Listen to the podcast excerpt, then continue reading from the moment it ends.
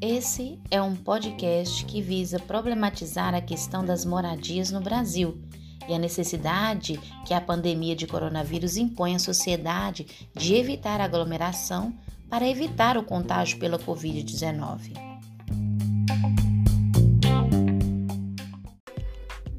Eu sou Sheila Rabi, pedagoga e professora regente em turmas de alfabetização de segundo e terceiro ano. E conosco hoje está a Isabelle Vitória, minha filha, que muito gentilmente se colocou à disposição de nos ajudar a falar sobre o tema. Oi, pessoal!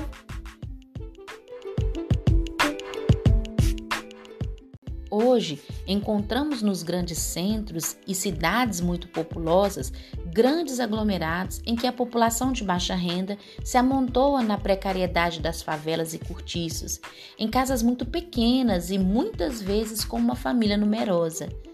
Surge então a pergunta: em tempos de pandemia, em que todos precisam zelar por uma boa higiene das mãos e manter o distanciamento social, como seguir as orientações dos especialistas nessas moradias? Esse é um problema antigo no Brasil, mas que nessa pandemia se escancara diante de nossos olhos. Mas será que esse problema tem solução? Será que o problema das moradias dignas no Brasil tem jeito de ser resolvido? É, mãe, esse é um problema sério que envolve vidas que precisam ser protegidas.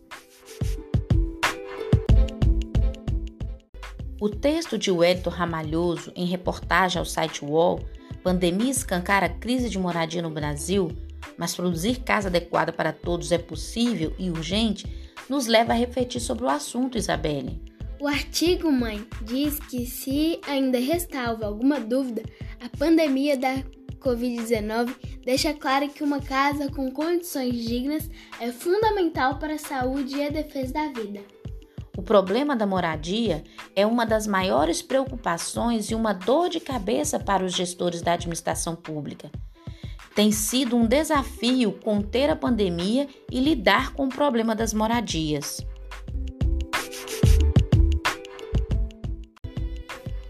Ramalhoso registra no artigo que, segundo lideranças comunitárias e pesquisadores, a crise atual deveria sensibilizar a sociedade e governos do país para que a produção de moradias adequadas e o saneamento básico nas cidades brasileiras se tornassem finalmente prioridades. Alerta também para a necessidade de estabelecer um conjunto de medidas e políticas públicas que incluam a participação de quem vive o problema diariamente, o que poderia contornar a crise econômica. Então, vimos que é necessário investimento em construção e saneamento e que, de forma ampla, a sociedade afaste-se da indiferença ao problema e assuma que a precariedade da vida dos mais vulneráveis é problema de todos.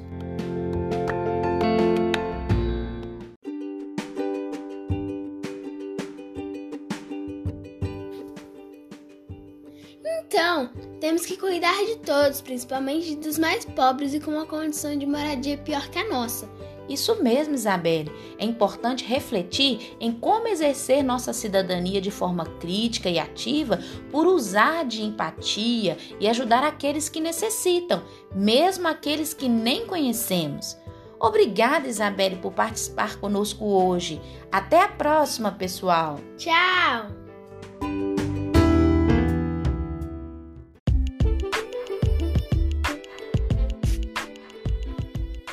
Ramalhoso registra no artigo que, segundo lideranças comunitárias e pesquisadores, a crise atual deveria sensibilizar a sociedade e governos do país para que a produção de moradias adequadas e o saneamento básico nas cidades brasileiras se tornassem finalmente prioridades.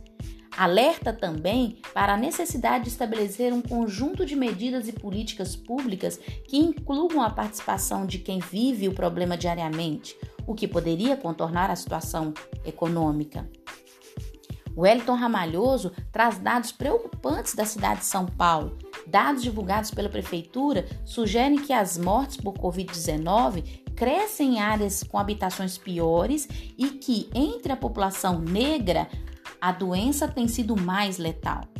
Essa é uma triste realidade, mãe.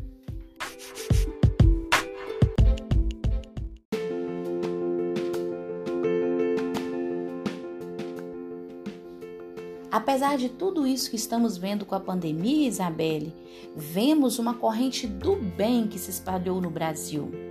Inúmeras redes de solidariedade têm surgido e ajudado várias famílias em situação de precariedade econômica e social. Então, vimos que é necessário investimento em construção e saneamento. Além disso, é necessário que, de uma forma ampla, a sociedade afaste-se da indiferença ao problema e assuma que a precariedade da vida dos mais vulneráveis é um problema de todos.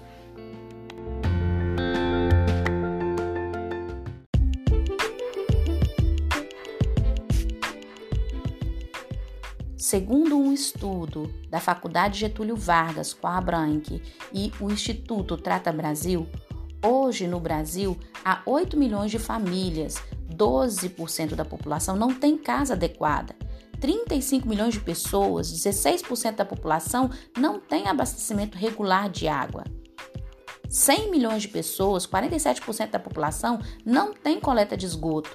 É alarmante a falta de acesso ao saneamento e casas com condições que permitam o isolamento social e a prevenção adequada.